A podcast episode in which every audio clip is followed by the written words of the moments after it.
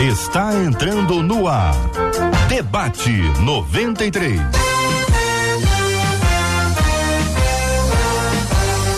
Realização 93 FM. Um oferecimento Pleno News. Notícias de verdade. Apresentação J.R. Vargas. Alô, meu irmão. Alô, minha irmã. Olha só essa voz de hoje, hein? Que que é isso, minha gente? Que a bênção do Senhor repouse sobre a sua vida, sobre a sua casa, sua família, sobre todos os seus, em nome de Jesus. Aqui é o J.R. Vargas. Muito bem, hoje é dia 25 de janeiro, quarta-feira. Que dia maravilhoso, pela graça do nosso Deus. Que a bênção do Senhor repouse sobre a sua vida, sua casa, sua família, sobre todos os seus, em nome de Jesus. Debatedores presentes aqui nos estúdios da 93 FM, pastor Carlos Gilmar, da Igreja Batista Memorial de Irajá. Bom dia, pastor. Bom dia, é um prazer estar aqui com todos, né? Eu creio que vai ser uma benção. Flávia Grégio, missionária e pedagoga. Bom dia, Flávia. Bom dia, bom dia a todos. É um prazer e uma honra, um privilégio estar aqui com vocês. Reverendo Edson Nascimento da Igreja Presbiteriana Luz. Bom dia. Bom dia, J.R. Vargas. Bom dia, debatedores. Bom dia, povo de Deus que está ouvindo a rádio 93 FM. Pastor Giovanni Correia da Assembleia de Deus de Madureira. Seja bem-vindo, meu irmão. Bom dia, JR. Bom dia a todos os debatedores e também todos os ouvintes 93. Uma alegria estar de volta. Debatedores apresentados. 93. Ei, minha gente, a nossa equipe de trabalho também está preparadíssima. Bom dia para ele, JP Fernandes. Bom dia. Bom dia, JR. Bom dia, Marcelinha, Critica, a todos os debatedores, aos nossos ouvintes. JR, tamo junto e vamos para mais um Debate 93. Já criou o bordão, essa criança vai longe, minha gente. Essa criança vai longe. Adriele Duarte, a Pitica, bom dia. Bom dia, JR. Bom dia, debatedores. Bom dia, equipe. E bom dia, ouvintes, claro. Olha só, é outra também, é só tem carisma aqui na 93 FM. Marcela Bastos, bom dia. Bom dia, J.R. Vargas, nossos amados debatedores, nossos queridos ouvintes, já estão aqui ligadinhos, a Inês França no Facebook diz, ó, tô ligadinha aqui no debate, eu tô no meu trabalho, cada dia uma lição que eu aprendo com vocês. Nosso Facebook Rádio 93.3 FM compartilha e diz que o debate 93 começou. No nosso canal no YouTube, a Denise Cabral disse: antes da gente começar, eu já estou aguardando o início desse maravilhoso debate com esse tema tão pertinente para os tempos atuais. É isso aí, Denise, aproveita, já dá aquela curtida, porque através dessa curtida o vídeo se torna relevante, com a relevância mais gente alcançada, mais gente será alcançada através dos esclarecimentos da palavra do Senhor. Afinal de contas, é a verdade que liberta, a verdade que modifica a maneira de pensar. E o debate 93 se propõe a isso. Nosso WhatsApp está aberto: 21 968038319, 21 96803 8319. Ô Marcela Bastos, eu quero aproveitar para deixar um abraço carinhoso para os ouvintes que estão aqui nos estúdios da 93. Hoje o Ricardo Teixeira faz aniversário e eu acho que ele merece um presente, na minha opinião. É o que eu penso, é o que eu acho. Estou dando aqui a minha opinião. Este é um programa de opinião, então estou dando a minha opinião. Agora o problema não é meu. Vamos ver o que, que vocês vão resolver. O Ricardo Teixeira, nosso querido ouvinte, faz aniversário hoje. Está aqui no nosso estúdio também o Igor Lobato, o Ricardo Lima e a Daiane Graça. Aqui eu quero dar bom dia, agradecer pela presença aqui nos estúdios da 93 FM. JR, a mãe do Igor Lobato, ele me falou aqui, a dona Inês. Dona Inês. Dona Ana, dona Angela, dona Ah, Inês. mudou de nome? É, não. Dona Ana, dona Ana, senhora, que é a mãe do Igor, é porque Igor, Inês, ela, te ouve todos os dias, JR. A dona Ana. Pra ela, dona Ana. Não é Dona dona Ana. Inês, não. Então, um abraço. Primeiro, mandar um abraço para dona Inês, está nos acompanhando. Tá nos acompanhando. Certamente há uma dona Tá Inês no nos acompanhando. Facebook, Foi por isso. Tá vendo? Mas a dona Ana, mãe do Ricardo, muito obrigado pelo carinho da sua audiência. Receba aqui um abraço da A gente. mãe do Igor. A mãe do Igor. e- É a a mãe do Igor. Então vamos a lá. Dona Ana é a mãe do Igor. Vamos resolver esse negócio aí agora. Ana Igor. E Ana Igor. Dona Ana, mãe do Igor, Dona Ana, se puder, vem aqui também na 93 FM, será muito bem recebida aqui pelo nosso time, pela nossa equipe, é um privilégio receber os nossos ouvintes aqui nos estúdios da 93. E o debate de hoje, minha gente, o nosso tema é este: em tempos de tantas vozes, como preparar crianças e adolescentes que sejam firmes na fé. Galera firme na fé. Não vai para um lado, vai para outro, vai estar tá firme. O que fazer quando nossos filhos são atacados em suas convicções de vida e parecem estar cedendo? O que pode tornar a nossa voz e a nossa vida mais atrativa para essa faixa etária? É possível gerar paixão por Jesus no coração das crianças e adolescentes? Eu vou começar com a Flávia. Ô Flávia, em tempos de tantas vozes, como preparar crianças e adolescentes que sejam firmes na fé? Então, na minha opinião, existem duas, duas chaves que são importantes para a consolidação da criança. A primeira é a Bíblia Educação. Eu acho que se você injetar na criança a palavra de Deus, ela sempre vai estar, tá, é como Daniel, né, na Babilônia, ensinado dentro de casa para poder perpetuar. E a presença dos pais que faz a maior diferença. O maior presente é a presença dos pais, né? Então, eu penso que quanto mais você encher a criança de Deus, mais próxima de Deus ela vai estar e não vai se desviar. Eu gostei da expressão Bíblia Educação. Bíblia Educação. Já é. conhecia, reverendo Edson? não, não conhecia essa expressão não, mas essa expressão, né, Bíblia hum. Educação é uma expressão que certamente está baseada lá em Deuteronômio no capítulo 6, que é algo muito interessante que Deus fala lá para Moisés, né? E Moisés, claro, falando para o povo da questão de que nós precisamos ser referências para o nosso filho. E ali a, a, questão é no dia a dia, de, da gente procurar ensinar a criança no dia a dia a palavra do Senhor. Mas isso precisa partir do amor que nós precisamos ter a Deus. Por isso, lá no capítulo 6, ele inicia dizendo: Olha, vocês terão um único Deus. Então, primeiro ele precisa ter um único Deus. E depois precisa amar esse único Deus. Não adianta a gente tentar levar os nossos filhos onde nós nunca estivemos. Muito bem. Quero ouvir também o querido pastor Giovanni sobre esse assunto, pastor. A pergunta é essa: em tempos de tantas vozes, como preparar crianças e adolescentes que sejam firmes na fé? Muito bem. Uh, eu penso que o desafio dos pais, de pastores, de líderes, para preparar crianças e adolescentes para serem firmes na fé, é de imediato, em princípio, sendo firmes eles mesmos. Uhum. Nós precisamos ser firmes pastor que me antecedeu, o reverendo Edson, acabou de citar que nós não vamos conseguir levar ninguém a um lugar onde nós nunca estivemos. É exatamente isso. Então a gente precisa ser firme. Com a firmeza da nossa fé, nós vamos contagiar aqueles que nos acompanham. E para citar um texto bíblico, Provérbios capítulo 22, verso 6, conhecidíssimo, instrui o menino no caminho que deve andar e até quando envelhecer não vai se desviar dele. Aí eu vou retomar a expressão da colega Bíblia Educação no coro desse pessoal. O pastor Carlos Gilmar, o que, que é uma pessoa firme na fé?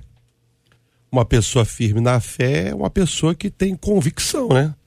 No Deus que ela serve, é, ela tem convicção no conhecimento do caráter de Deus, e independente de qualquer coisa, qualquer situação, ela vai permanecer.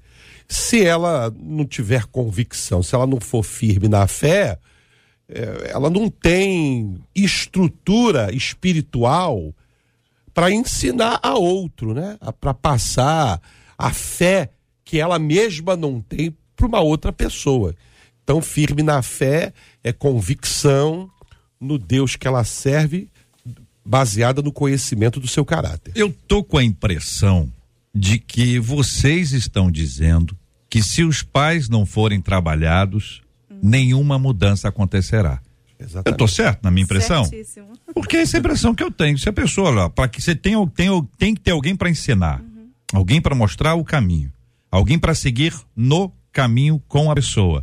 Então, a gente precisa dar uma reformulada aqui, parar esse tempo aqui, dar esse break, abrir o parênteses e dizer como é que a gente constrói é, pais, e muitas vezes é só a mãe, ou só o pai, Muitas vezes são os avós, são os tios e tias. A gente sabe disso. Então, aqui, não vou nem dizer pai e mãe, mas o responsável espiritual pela pessoa. Como preparar esse responsável? E aí, a pergunta é sincera, porque a gente pode estar. Tá num, num, investimento é, até material, financeiro e espiritual na formação das crianças a partir das crianças e não também a partir dos pais. Como é que a gente equilibra essa balança? Fiquem à vontade. É, JR, o que eu acho muito interessante que começa me dizendo tantas vozes, né? Nós te, vivemos um tempo de tantas vozes. Isso tende a aumentar a quantidade de vozes, mas existe aquelas vozes que nós ouvimos, né? Aquelas vozes que são essenciais para nós. A Bíblia tem uma expressão que é fantástica, né? Jesus falando: "As minhas ovelhas ouvem a voz do pastor" e o, os filhos ouvem as vozes do, dos, dos pais. Então é importante a gente saber que nós pais, a nossa voz, ela não pode ser apenas mais uma voz, mas precisa ser aquela voz que vai dar direcionamento. Para que a nossa voz seja aquela voz que vai dar direcionamento para os nossos filhos, nós precisamos ter muita convicção a respeito de, daquele Deus que nós amamos. Por isso que lá no texto, né, Moisés fala: olha, você precisa primeiro entender que Deus Deus é o único Deus. Você não pode ter outros deuses. Porque se você tiver outros deuses, você vai levar teus filhos também a terem outros deuses. E aí você, é, é, ele é o único Deus e você vai amar a Deus acima de todas as coisas. Então, quando nós amamos a Deus, a nossa expressão, a nossa paixão que nós temos a Deus, ela é passada pelo nosso timbre de voz, pela nossa maneira de ser, por tudo aquilo que nós entendemos. E os nossos filhos, eles abraçam isso. Na verdade, eu percebo que a maior falha hoje dos pais é terceirizar a responsabilidade que Deus deu a eles. Juízes fala, né, de gerações que se perderam porque os pais deixaram de ensinar as suas gerações futuras sobre, sobre o Senhor. Então, por exemplo, nós, a gente, você falou muito sobre a pessoa que é responsável, né, é, se torna autoridade espiritual sobre a vida da criança. Nós temos que pensar muito bem aonde nós deixamos os filhos e com quem nós deixamos os filhos, porque essas pessoas se tornam vozes na mente e no coração das nossas crianças. Então, é, a escolha, por exemplo, de uma escola, a gente está no início do ano, isso é fundamental, porque a Bíblia fala que os pais, eles são autoridade espiritual sobre a vida da criança. Só que tem determinados momentos que o pai, ele delega a alguém essa autoridade. Então, quando você coloca numa escola, por exemplo, é, é, você está delegando àquela escola autoridade da vida do seu filho. Autoridade cognitiva, autoridade emocional e autoridade espiritual. Então, se você coloca numa instituição que professa uma fé totalmente diferente, contrária daquilo que você acredita, você está abrindo uma brecha, você está abrindo uma porta no mundo espiritual para que essa, essa, essa voz que se tornou autoridade sobre a vida da criança entre na mente do coração dela. Então, é, hoje o inimigo ele tem investido muito na área da educação. Por quê? Porque isso vai mudar a mente das crianças. A educação transforma forma, né? Uhum. Então, a gente tem que ter muito cuidado com as nossas escolhas, com quem nós deixamos os nossos filhos. E foi citado aqui tanto Deuteronômio quanto Provérbios 22, 6, que fala o quê? Instrui. A criança por si não vai sozinha até Cristo, ela precisa de alguém para acompanhar. E os dois versículos ensinam sobre isso. Uhum. Então a gente precisa muito conscientizar os pais para que eles entendam que ele realmente é a voz, que ele realmente precisa conduzir o seu filho, essa criança a Cristo, para que haja transformação. É, falando, se tratando dos pais, nós também temos assim um grande problema que eu tenho percebido como pastor, é a formação cristã dos pais. Tá aí uma grande questão, né? Qual é a formação cristã? O, o que eles ensinam aos filhos e, o, e como ensina? O que ensina e como ensina, né? É, qual é a formação dos pais? O, o, o que eles entendem é, de adoração, de devoção a Deus? O que, é que eles entendem? Porque a partir daquilo que os pais entendem, eles vão passar para os filhos, né? Então, por exemplo, se eles forem meramente religiosos, ele vai passar somente um rito, uma prática, um costume, né? Para os filhos. A essência do Deus vivo não vai ser passada. Então, é, é, a gente entra também nessa questão. Qual é a formação dos pais? Por exemplo, a igreja hoje, né? E nós temos aqui a Flávia Grégio, que ela pode falar muito bem sobre isso, porque ela é especialista no assunto. É, os ministérios que trabalham com crianças nas igrejas, eles se deparam também com esse problema. Porque a criança está ali né? E muitas vezes a criança é jogada ali. E qual é o dia a dia dela? Até mesmo quando ela é filho de crentes. Uhum. Mesmo o lar não sendo dividido, aí cai nessa grande questão da formação cristã dos pais. E o ministério muitas vezes tem dificuldade né? De formar um caráter cristão nessa criança, por quê? Porque quando ela sai dali, ela vive uma outra realidade. Ou seja, você apresenta um Deus para ela na igreja e na casa dela ela tem um outro Deus, uma outra referência. Então, é, hoje em dia, né, acho que muitas igrejas já estão fazendo isso, trabalhar a partir dos pais, fazer reuniões, né, doutrina bíblica com os pais. Eu estou dizendo na casa daqueles que são todos cristãos, né? Então, essa é a grande questão também, porque é, pastor reverendo Edson falou de vozes aqui. Qual é a voz que a criança ouve? Aquilo, aquela voz do dia a dia ou a voz do domingo de manhã e à noite? Essa é a grande questão. Giovanni. Sim, ah, retomando a pergunta, é, como formar os pais melhores? E aí, J.R. Vargas falou de pai, de avô, de, de tio, de responsável. É, como educar os responsáveis para que eles eduquem crianças e adolescentes? É, eu, eu vou fazer uso de uma expressão bíblica. Atos capítulo 22, verso 3, Paulo diz que foi educado aos pés de Gamaliel. Então vou usar essa expressão aos pés de para sugerir quatro caminhos. É, como é que eu posso melhorar na condição de responsável? Primeiro, aos pés de Jesus, com oração e palavra. Segundo, aos pés de autoridades espirituais que eu respeito. Então, meu, meu pastor, meu conselheiro, uma irmã de oração. Então, aos pés de Jesus, aos pés de autoridades espirituais, aos pés de pais que são exemplos, pais que venceram, pessoas que educaram e tiveram sucesso na criação de seus filhos. Esses têm alguma coisa que poderá contribuir. E aos pés de bons livros. Quando eu falo bons livros, eu estou estendendo o assunto para livros, apostilas, revistas, eh, manuais. Tem muita coisa na internet que pode ajudar. Então, aos pés de, a gente pode se tornar cada vez melhor. Muito bem, eu quero perguntar a vocês se eventualmente, se vocês são muito discretos, né? Vocês são muito educados. Eh, vocês já foram a alguma casa, algum lugar em que vocês sentiram um odor ruim? E olharam para as pessoas da casa e eles estavam absolutamente normais, não sentiam mais nada. Já aconteceu com você de você perceber algum som estranho e as pessoas daquele lugar estão já habituadas com isso?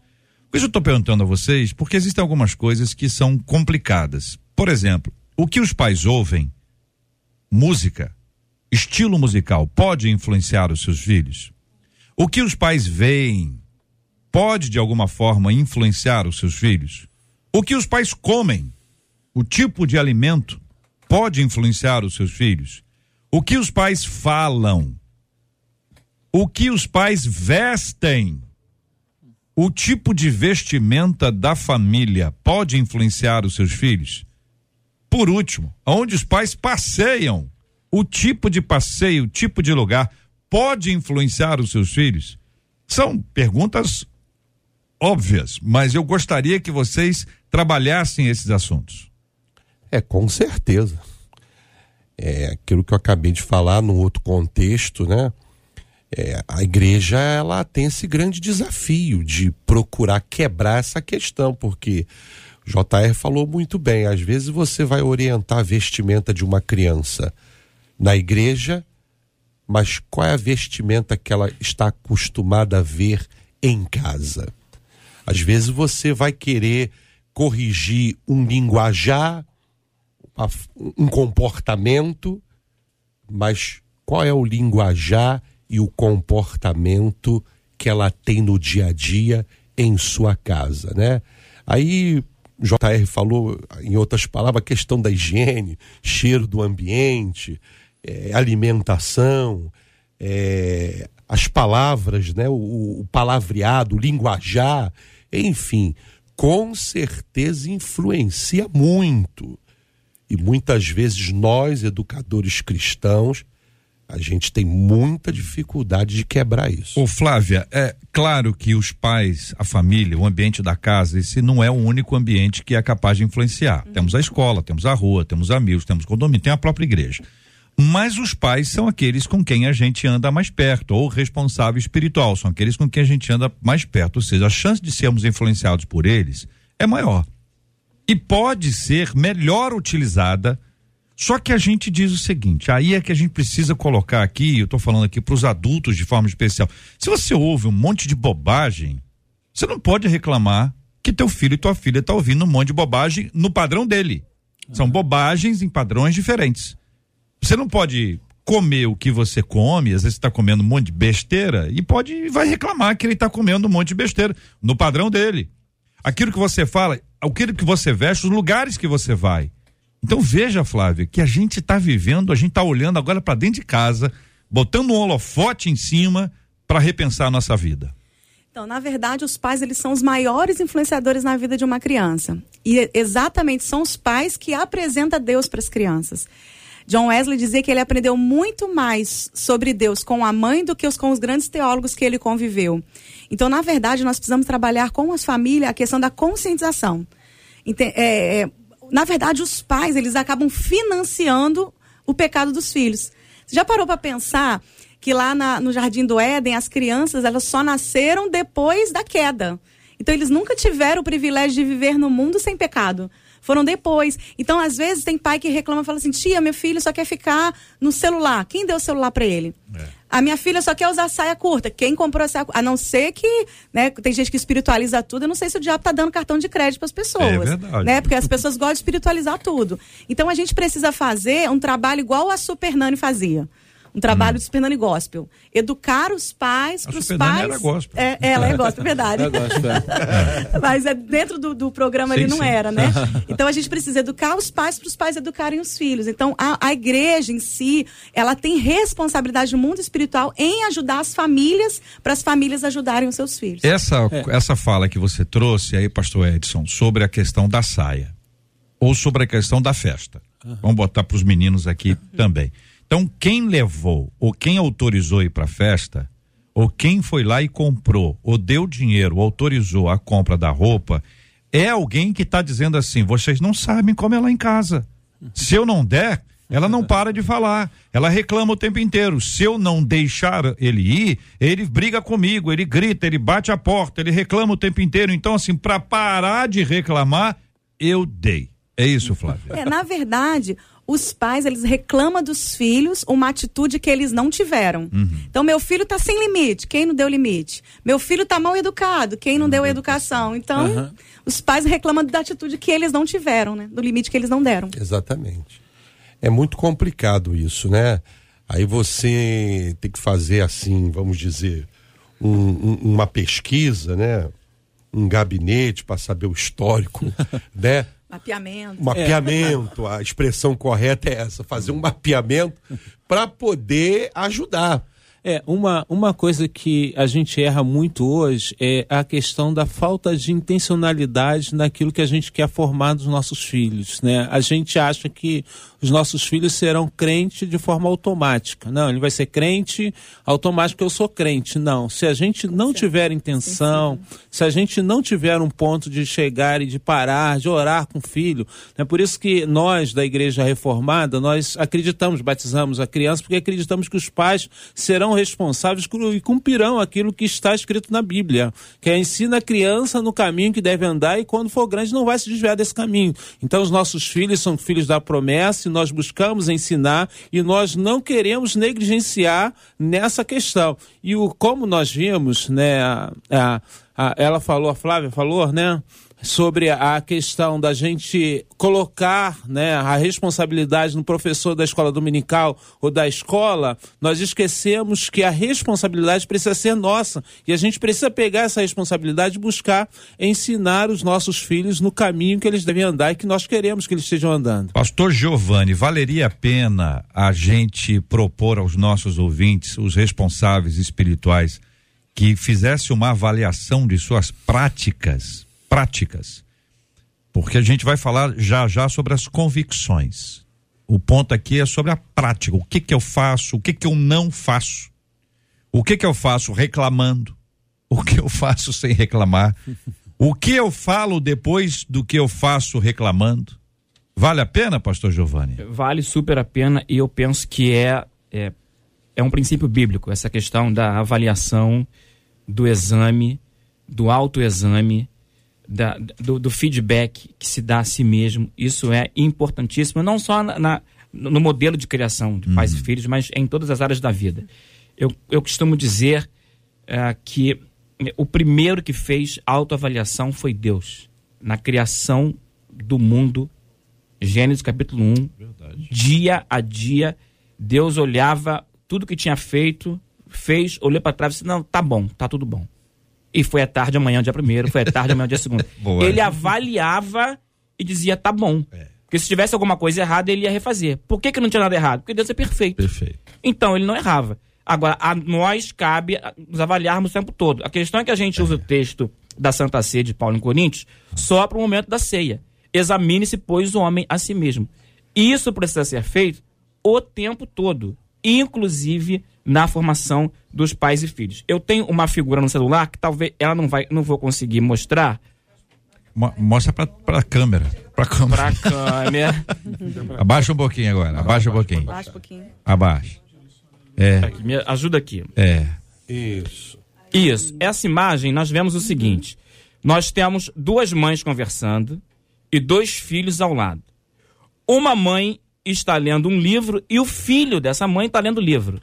A outra mãe está mexendo no celular e o filho está mexendo no celular. Aí a mãe, cujo filho está mexendo no celular, obrigado, pergunta o seguinte para a outra: E como você faz para que seu filho leia livros? Uhum. Como é que você consegue fazer que ele leia livros? Simples, através do exemplo. A gente precisa retomar a realidade de Tito, capítulo 2, verso 7. Em tudo te dá, por exemplo. Muito bem, minha gente. Então eu vou fazer a você, querido ouvinte, uma pergunta, uma perguntinha inocente, hein? Uma perguntinha inocente. Que nota você dá para sua atuação como responsável espiritual? O que que você já percebeu até aqui, hein? que você precisa ajustar para resolver a questão, para tentar resolver, né? Resolver, para trabalhar para resolver a questão que envolve a convicção de fé de crianças e adolescentes para que eles não sejam manipulados. O que, que você já repensou hoje aqui? Tá dizendo, olha, eu ouvi aqui um negócio que eu vou te dizer, hein? Repensei a minha prática. Fale comigo aqui pelo nosso chat do Facebook da 93 FM, Rádio 93.3 FM. Fale com a gente também no chat do YouTube 93 FM Gospel, 93 FM Gospel também aqui no nosso WhatsApp da 93 2196 803 8319 2196 803 8319 é a sua participação aqui, minha gente, na 93 FM. Marcela Bastos e aí a participação dos nossos ouvintes estão pensando a respeito do assunto, estão olhando para eles mesmos. Hum. A Maria Aparecida, por exemplo, disse assim: que palavra foi essa, né? A gente não leva os nossos filhos aonde nós nunca estivemos. Ela disse assim: isso me repete, isso me remete a algumas coisas que eu vejo acontecer. Alguns pais hoje em dia adquiriram o costume de apresentar os seus filhos na igreja, no caso das igrejas reformadas, batizar, mas eles mesmos acabam não caminhando com esses filhos. E aí acho que essa palavra do pastor diz ela cai com uma luva, porque é muito complicado. E a Ruth, no, no YouTube, disse assim: melhor do que as palavras são as ações. Se em casa os pais manifestarem Jesus, imagino eu que a educação fica muito mais fácil. E aí uma outra ouvinte logo abaixo disse: Mas o que está acontecendo é que na igreja os pais são excelentes, mas em casa eles são totalmente mundanos, disse a outra ouvinte. Pelo WhatsApp, um ouvinte disse assim: é complicado trabalhar a questão da educação dos filhos. Vou trazer dois casos. Um deles no WhatsApp ele disse assim: eu fico lutando contra essas ideias lá na minha casa. Tenho filho tem 10 anos. E aí, ó, eu não deixo meu filho participar da festa de Halloween, por exemplo. Não deixo meu filho pegar o doce de Cosme e Damião. Eu começo a tentar cercear o meu filho e ensiná-lo, mas é difícil. Uma outra ouvinte no YouTube disse assim: Minha filha tem cinco aninhos. Eu levo pro culto, explico, chega na igreja, ela canta, ela louva. É lindo, diz ela.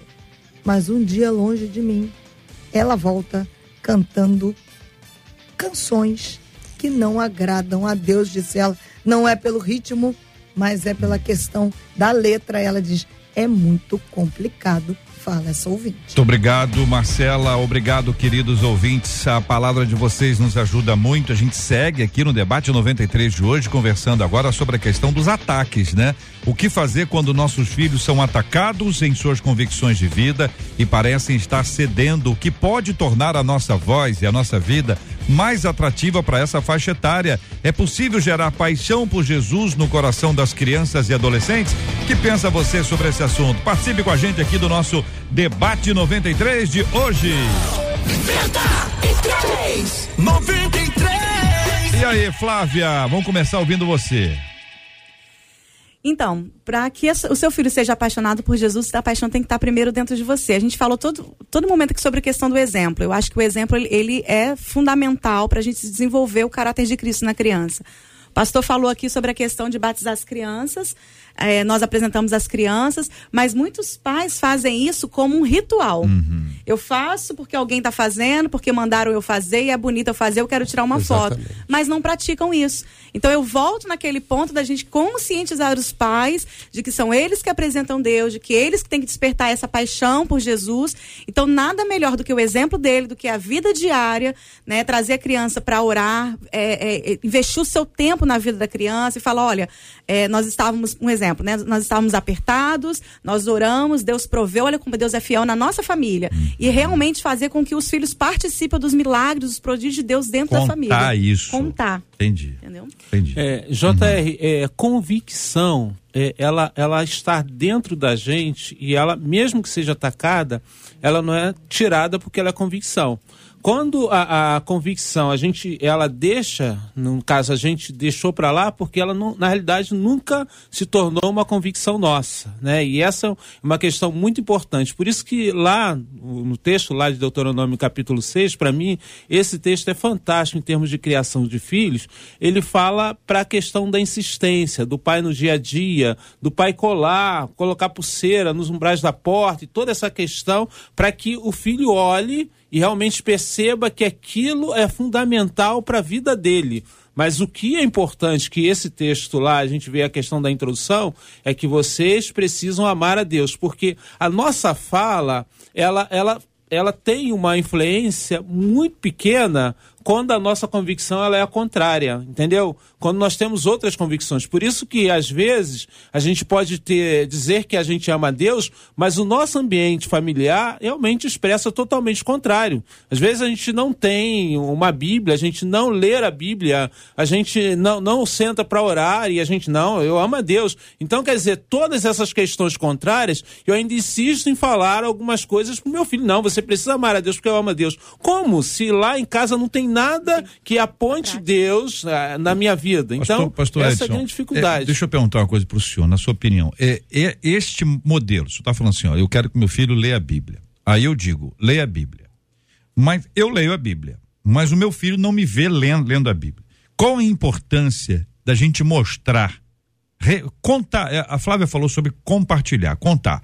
Mas assim, mostrar que está lendo a Bíblia. O senhor está entendendo? Quer dizer, uhum. o quanto de concreto precisa ter na, para que a mente da criança e do, do adolescente que não lida ainda bem com o abstrato, certo? o quanto de concreto ele precisa ter para ele poder ver que é verdade. É, você precisa sentar com ele lendo a Bíblia, né? Por isso que, a, a, no caso, quando a gente batiza os nossos filhos, a gente faz um voto diante de Deus de que a gente vai sentar, vai ler a Bíblia com ele, vai orar com ele, vai orar por ele, né? Então, é, essa é a questão, esse é o nosso compromisso. Então, eu preciso sentar com meu filho, com a minha filha, né? Com as minhas filhas, nós fizemos isso, e a gente orava e lia a Bíblia com elas. Então, isso é importante para que ela possa ter essa convicção, isso enraizado na mente. Essa é a maneira que que a gente tem do concreto entrar na mente da, da criança. Uhum. Então a gente precisa fazer isso diariamente, JR. Precisa ser diariamente. Uhum. Não pode ser uma vez por semana, não pode ser uma vez por mês, precisa ser diariamente. A gente, um determinado horário, sentar, a gente orar e a gente estar junto lá com os nossos filhos. A gente fazer isso. Uhum.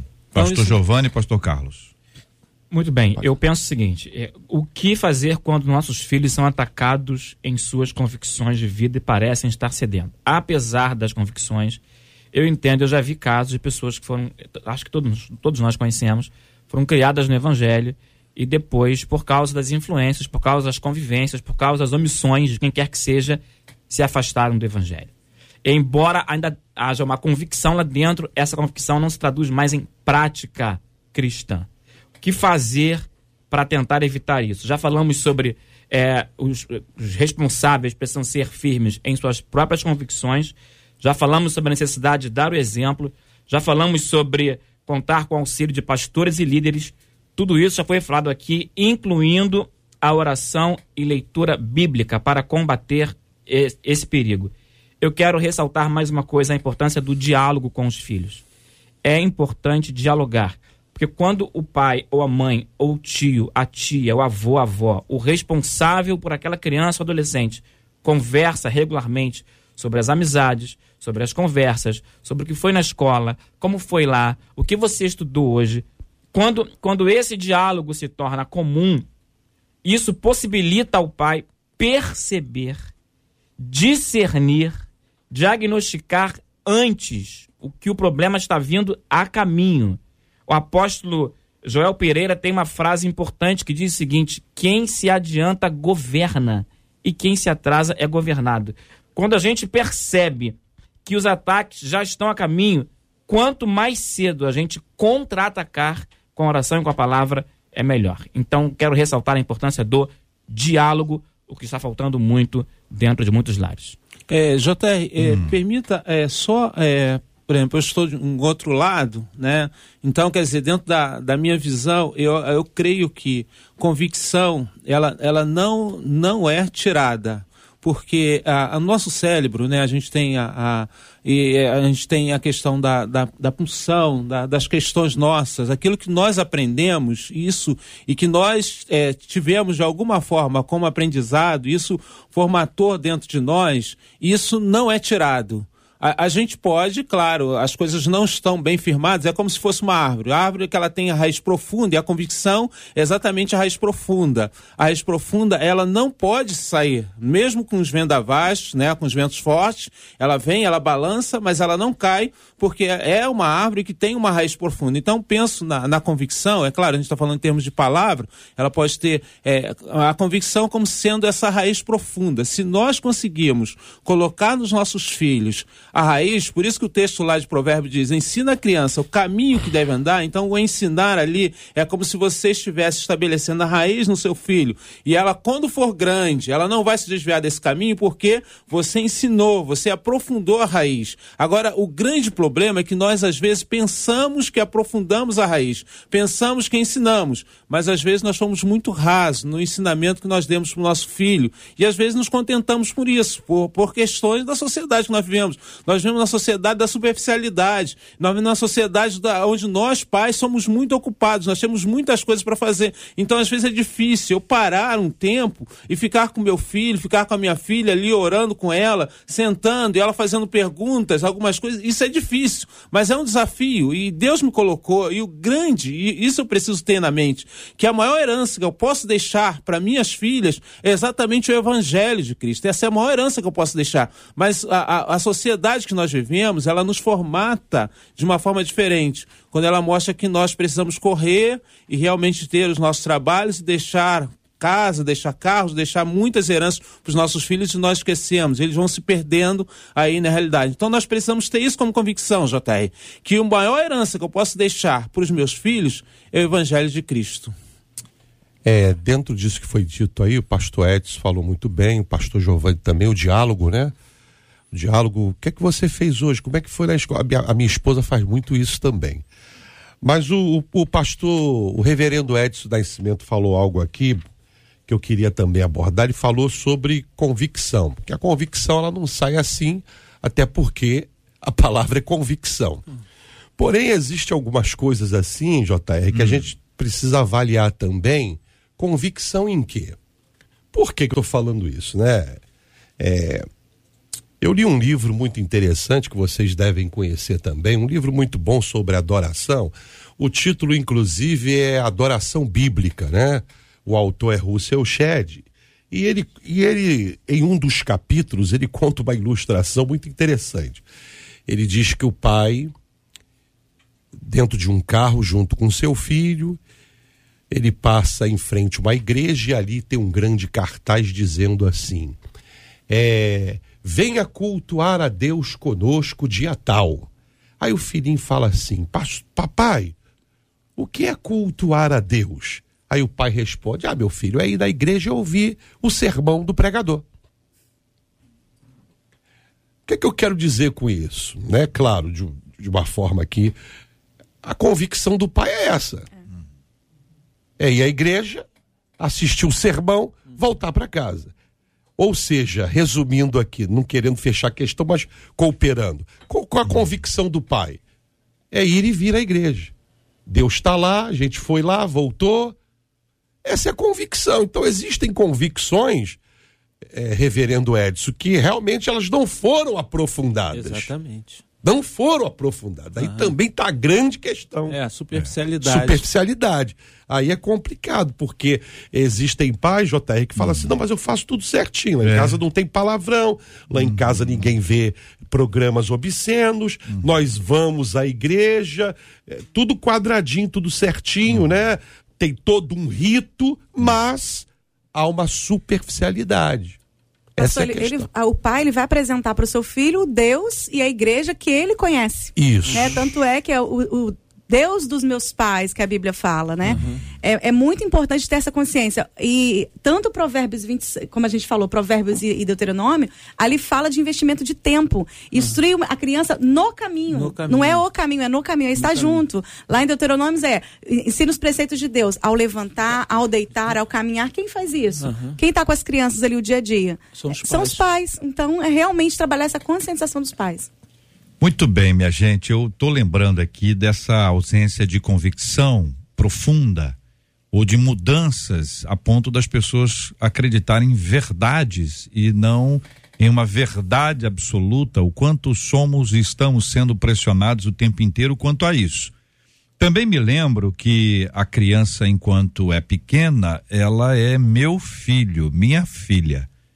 E quando se torna adolescente, é o seu filho, sua filha. Puxou a família da sua mãe, puxou a família do seu pai. E eu quero lembrar que o adolescente ainda é seu filho. São 11 horas e 40 minutos na 93 FM. Marcela Bastos, e aí? Ah, o pastor Carlos Gilmar e a Flávia acabaram começando respondendo uma das duas perguntas que eu tenho separado aqui.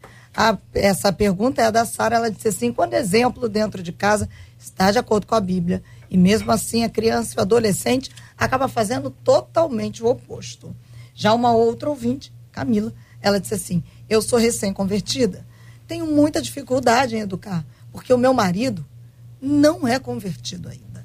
E aí diz ela, eu acredito que essa deva ser uma grande dificuldade de várias outras pessoas. E vou trazer um Concorda, Flávia? É muito difícil. Difícil, é né? muito difícil. Porque a criança ela fica confusa dentro de casa, né? Pra onde ela olha? Pra né? onde que ela é? O pai é o. Quem é ela o- segue, né? Exatamente. O pai é o super-herói dela e a mãe é referência. O que ela fazer? A criança ela vive um conflito dentro de casa, é uma batalha espiritual dentro de casa. Marcela. Pra ela. E vou trazer um destaque, JR, de uma ouvinte que escreveu pra gente pelo WhatsApp. Ela disse assim: uma mãe que trouxe o meu filho ali. E ela disse com muito orgulho: ela falou assim, hoje eu vejo que o meu filho, um adolescente, ele até sabe mais Bíblia do que eu e o pai.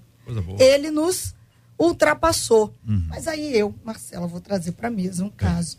Um caso não, alguns, porque já ouvi nessa minha andança de alguns pais que diferentes, pais de adolescentes, que diferentes dessa mãe, chegam a dizer, quando os filhos começam a buscar a Deus, dizem assim: o meu pai de hoje, o meu filho está fora do normal, porque ele está buscando a Deus demais. E aí?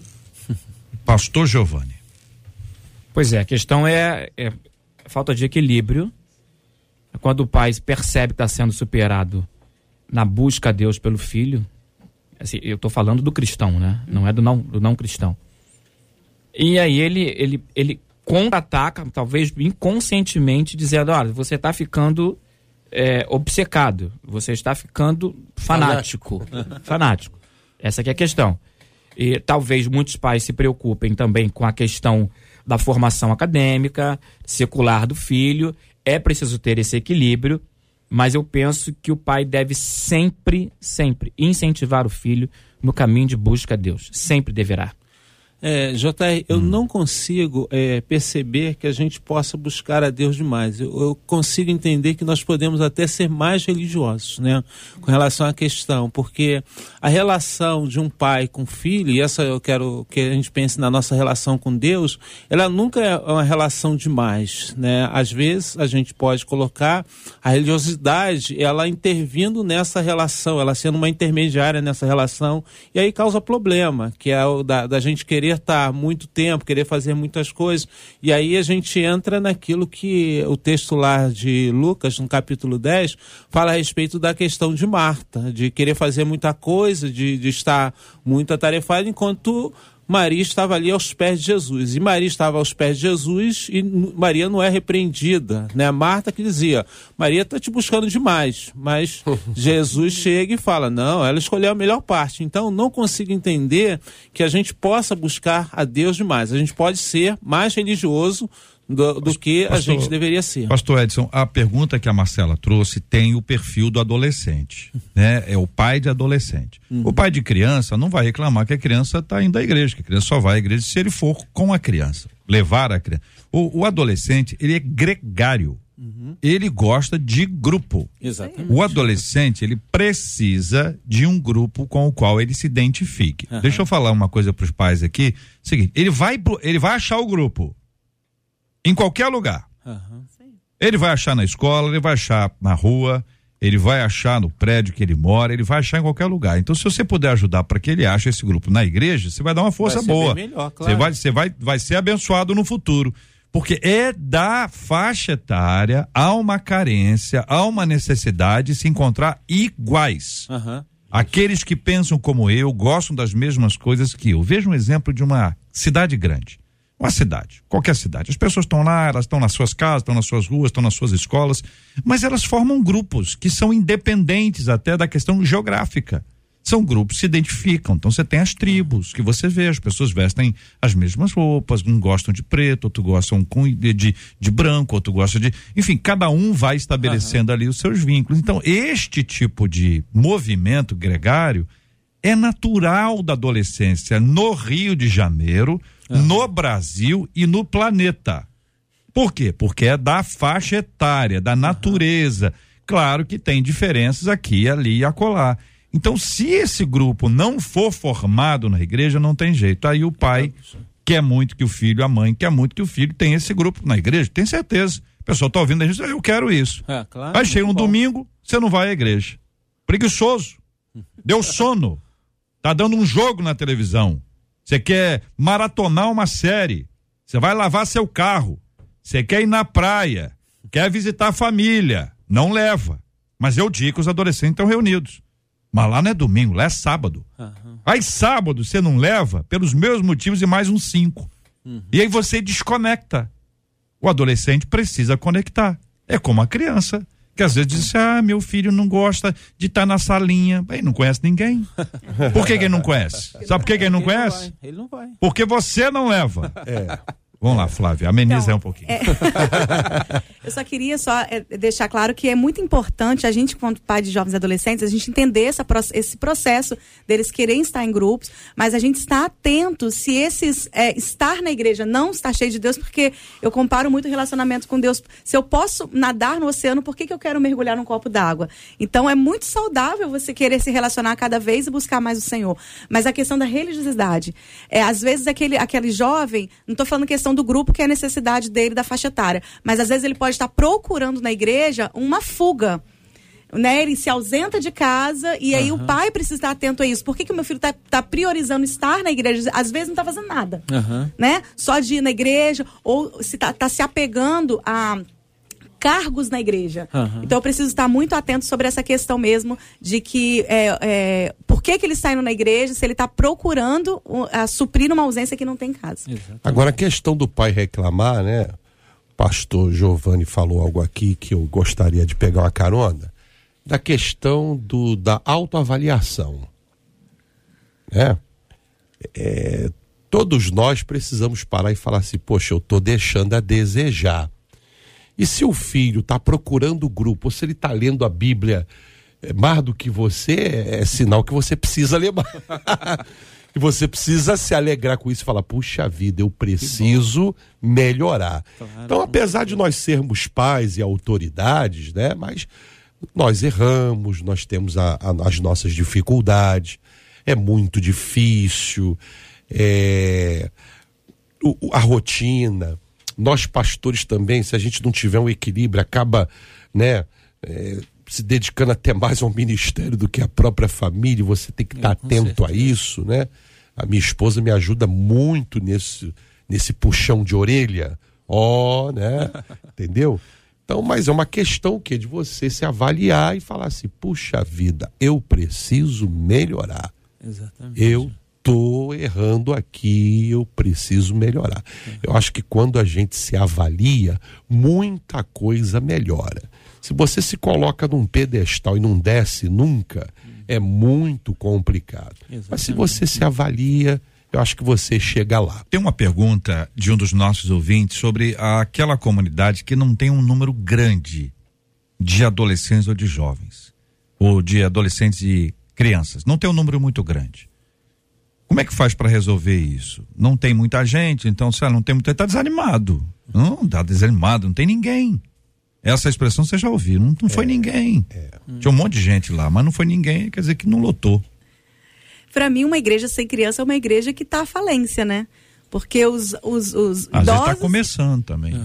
É, ah, sim. Então a igreja tem que é. pensar em estratégia para poder alcançar crianças, porque as crianças trazem famílias. Uhum. E os jovens que estão na igreja são crianças que cresceram lá dentro. Então eu volto a dizer que tudo começa na infância, né? Exatamente. Uhum. É, por mais difícil que seja, a gente precisa é, conscientizar é, crianças e adolescentes que a maior razão de irmos para a igreja, claro que a, a, a socialização é importantíssima, porque, sobretudo, o adolescente que, que gosta dos grupos mas a maior razão de, de irmos para a igreja é por causa de Jesus. É. Exatamente. Mesmo Jesus que está dentro de casa, ele está na igreja e a gente está indo por causa. De, ah, mas não foi ninguém. Filho, Jesus estava lá. para além disso, porque isso, isso seria sim, simplismo. Para além disso, eu entendo que é, pode haver dois caminhos. Primeiro, se naquela comunidade não tem, não é que eu vou sair daquela comunidade, mas que em que momentos eu posso levar o meu filho para interagir com comunidades sim, ao sim. lado, na circunvizinhança, que também tem. É. Que também tem. De repente, com práticas desportivas e etc. É. E uma outra coisa, em, pode haver comunidades virtuais, hum. em ambientes virtuais, que os pais podem conduzir. Esse é um caminho extremamente perigoso, mas com a condução dos responsáveis espirituais, olha, interage com esse grupo aqui. Olha, uma de nossas ouvintes está dizendo o seguinte: a Bíblia diz em Malaquias 3,10 sobre fazer prova de Deus. Mas o que, que isso quer dizer? De que maneira o ser humano pode colocar Deus à prova? É através de propósitos e pactos? Existem situações específicas em que podemos provar a Deus? Esses e outros assuntos, minha gente, estarão amanhã, se Deus quiser, a partir das 11 horas da manhã, em mais uma super edição do nosso Debate 93. Pastor Carlos Gilmar, da Igreja Batista Memorial de Irajá. Muito obrigado, meu irmão. Deus abençoe sempre. Sempre um prazer estar aqui, né? E aprendendo aqui com os colegas. E muito feliz. E trago um abraço aí, mando um beijão para minha igreja ali, minha comunidade cristã, Igreja Batista Memorial de Irajá esposa que está em casa, aquele beijão, né? E aos pastores também, que a gente trabalha junto ali na comunidade ali. Que Deus possa abençoar todos nós. Flávia Grégio, missionária e pedagoga, muito obrigado, Flávia. Eu que agradeço. É, mando um abraço também para o povo do Ministério Infantil, para o pessoal da minha igreja ADEP e para a equipe da ADEP Kids. Reverendo Edson Nascimento da Igreja Presbiteriana Luz, muito obrigado, querido. JR, eu que agradeço. Eu gostaria de mandar um abraço muito especial para minha querida mãezinha, que Olha completou aí. 77 anos. Teve uma festa maravilhosa no sábado, foi uma coisa muito boa, ela está muito contente. E mandar um abraço para as minhas filhas Andréia, pastor Rafael, meu genro, meus netos, né? O André, a Rebeca, a linda Rebeca. E agora, JR, uhum. chegou um outro neto lá. Uhum. Chegou o Bernardo. O Bernardo já tá lá. Já vai fazer um mês, já dia 30. O Bernardo. Ana Carolina, a Ellen e meu genro. Ellison. Muito bem. Pastor Giovanni Correia, da Assembleia de Deus de Madureira, muito obrigado, meu irmão. Mestre, muito obrigado. Deus abençoe a todos. Um abraço ao pessoal de Madureira, também a minha família. Eu quero encerrar minha participação deixando uma, uma contribuição a mais de informação. Uma pesquisa da organização One Hope revela que 40% de adolescentes da geração Z, a geração Z são os nascidos entre 97 e 2012, que se declararam cristãos, nunca leram a Bíblia. A mesma pesquisa revela que apenas 25% leem pelo menos uma vez por semana. A recomendação é incentive as suas crianças e seus adolescentes na leitura da palavra. Deus abençoe. Muito bem, quero agradecer aqui a presença dos nossos estúdios dos queridos ouvintes. Ricardo Teixeira, aniversariante de hoje, o Igor, o filho da dona Ana, o Ricardo Lima, a Daiane Graça, muito obrigado pela presença aqui no estúdio da 93 FM, muito obrigado ao nosso time de trabalho, JP Fernandes, muito obrigado, meu irmão abraço, JR. Um abraço a todos e amanhã tem mais Debate 93. Muito bem. Adriele Duarte, Pitica, pertinho do microfone. Obrigado. Obrigada, JR. Obrigada, debatedores, equipe. Ah, gostaria de fazer um pedido ao pastor Giovanni para ele criar um Instagram, por favor, pastor. e um beijinho nos ouvintes. Queria saber especial. por quê. Eu Porque o pastor saber. não tem Instagram. Não, mas e qual? Aí, ah, o que está por trás disso? acompanhar o Instagram do pastor. A gente não. quer tirar uma foto. Eu vou fazer. Marcar o pastor, aquela coisa, sabe? Eu vou fazer, eu vou fazer. Giovanni, eu tô achando pastor. que tem mais coisa. Não, não eu vou fazer. Não. É só isso aí, eu vou fazer. Obrigada, gente. Um beijo. Eu, eu não gosto de botar pilha. Eu não gosto, mas perceber. Eu, eu, eu, eu quero, eu gosto de saber. É só da comunicação, mas o negócio é por quê, o que, quando, onde, hein? Marcela Bastos, muito obrigado. JR, olha aqui um abraço para os nossos ouvintes, vários deles, agradecendo o debate de hoje, uma audiência sensacional. E vou destacar aqui pelo WhatsApp uma das nossas ouvintes que disse assim: esse debate falou muito no meu coração. Vou colocar em prática tudo que eu ouvi Aproveite, JR, para você mandar aí um beijo hum. para Valentina. Tá Valentina. fazendo cinco aninhos oh. hoje. Ela é filha da Georgiane. Ela está nos acompanhando. A Georgiane é amiga do Igor, que está aqui com a gente. Valentina, um beijo para você em nome de todos nós da 93 FM. Parabéns pelo seu aniversário, Valentina. Que Deus te abençoe muito, Valentina. Que você seja muito, muito, muito feliz e sempre, Valentina andando com Jesus. Tá bom, Valentina? Parabéns para você, Deus te abençoe. Nós vamos orar juntos, minha gente, vamos buscar aqui a direção de Deus para nossa vida. Falamos sobre tantos assuntos, né, Flávio? Vou pedir para você orar. Vamos colocar os nossos temas aqui diante de Deus em oração. Também vamos orar pela cura dos enfermos, consola os corações enlutados e na sequência do debate 93, coladinho com o debate, chegou Gilberto Ribeiro com a Caravana 93 e abrindo com Pediu Tocou de hoje na programação da 93, a rádio que conquistou meu coração. Senhor Jesus, muito obrigada, Pai, pela oportunidade que o Senhor nos deu. Senhor, que esse debate tenha ido de encontro, Senhor, aos corações. Senhor, que o Senhor, o Espírito Santo tenha se revelado a cada um. Senhor, que o Senhor venha é, continuar, Senhor, abençoando a cada um, aos ouvintes que estão aqui, ao JR, Pai. Que o Senhor venha abençoar o debate de amanhã também, usar os seus servos que estarão aqui, Pai. Te pedimos, Senhor, pelos enfermos, pelos enlutados, pelas crianças, pelos órfãos, pelas viúvas e pelos missionários. Que o Senhor venha continuar guardando e prosperando em todas as áreas da vida. Em nome de Jesus. Amém. Que Deus te abençoe. Você acabou de ouvir Debate 93.